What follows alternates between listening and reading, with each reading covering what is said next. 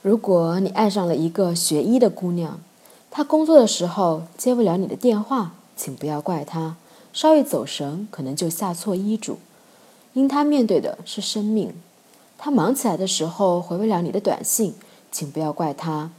你在下班时间之后打电话给她，她接不了，也请不要怪她。有的工作可以做到八小时工作制，但是医生不能，因为病痛没有下班时间。可能在快要下班的时候要接收危重的病人，不要认为他只是在履行职责。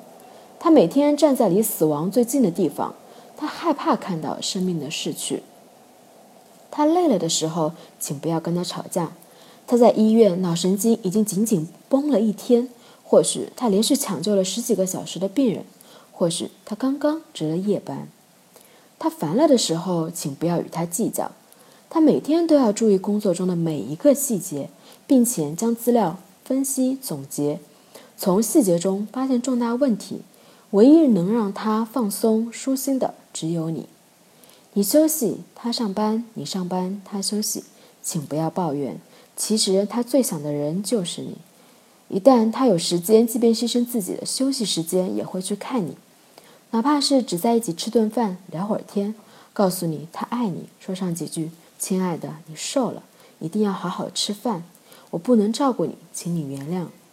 如果你的女朋友是医生，请你试着去理解，学着去体谅，学着去宽容。毕竟她也会被家属甩脸色，被领导不理解。不要在旁边说别当医生算了，最好连这样的玩笑也不要开。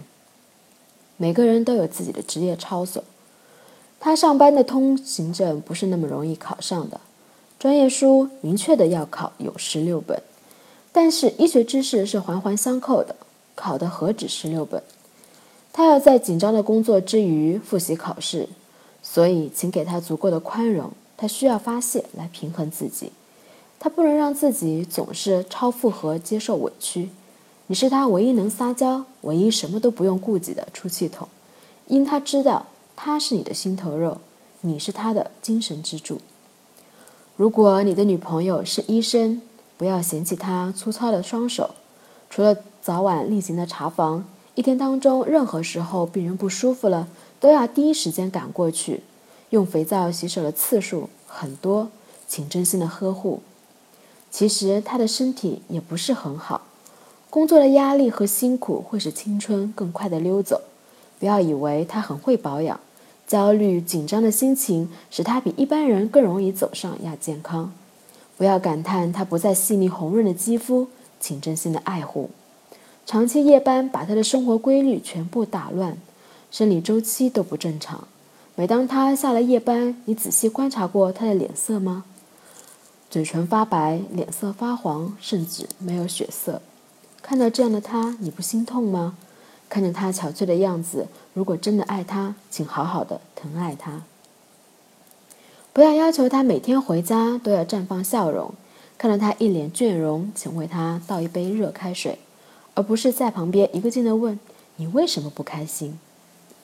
从前一天的早上九点半到第二天快中午或者已经中午才下班，近三十个小时待在办公室电脑前写大病历、病程记录。病人身边随叫随到，并且要面带微笑的解决问题。如果是你，你还有精力笑吗？请理解，他只是累了。不要把这时候的任何表情和感情或者生活事件联系在一起。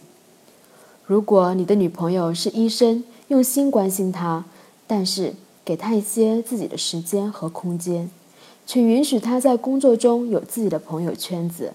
在周末或者休息的时候，他也会出去放松一下。请不要一个劲的打电话问在哪里，或者说些让他扫兴的话。他为了你已经把朋友圈子缩到了最小。不要让他在伤心的时候，除了你之外，再没有一个人愿意听他诉说。那样他不仅会失落，还会有不小的挫折感。你生病的时候，他不能时时刻刻在你身边照顾，请不要怪他。除了父母，他是那个最担心你的人，但工作是面对更多的病人，他们把所有的希望都寄在了他的身上。他只要一有时间，一定会在你身边照顾你。他流泪的时候，请耐心的安慰他。他面对了太多的生离死别，他见过了太多的悲惨场面。他不是冷酷无情，他也不会因见多了而没有了感觉。大多时候，他不能哭。他为了工作能顺利的进行，他为了让家属能接受现实，为了给死者更多的尊严，他必须冷静。只有面对你，他才会流泪，因为你是那个让他感觉最放松、最有安全感、最值得依靠的人。